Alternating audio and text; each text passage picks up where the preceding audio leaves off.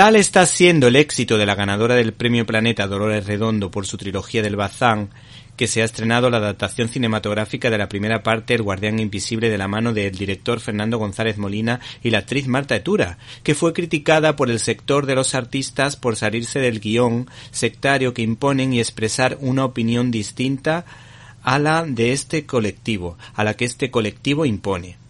Por otra parte, el dibujante Ernest Sala también está adaptando esta trilogía al mundo de la viñeta, que lógicamente consta de tres partes, El Guardián Invisible, El Legado en los Huesos, y está preparando Ofrenda a la Tormenta. Nosotros tenemos en nuestras manos la segunda parte, El Legado en los Huesos, que nos ha parecido maravillosamente inquietante y además te corta la respiración.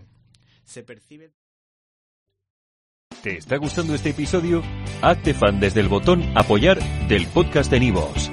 Elige tu aportación y podrás escuchar este y el resto de sus episodios extra. Además, ayudarás a su productor a seguir creando contenido con la misma pasión y dedicación.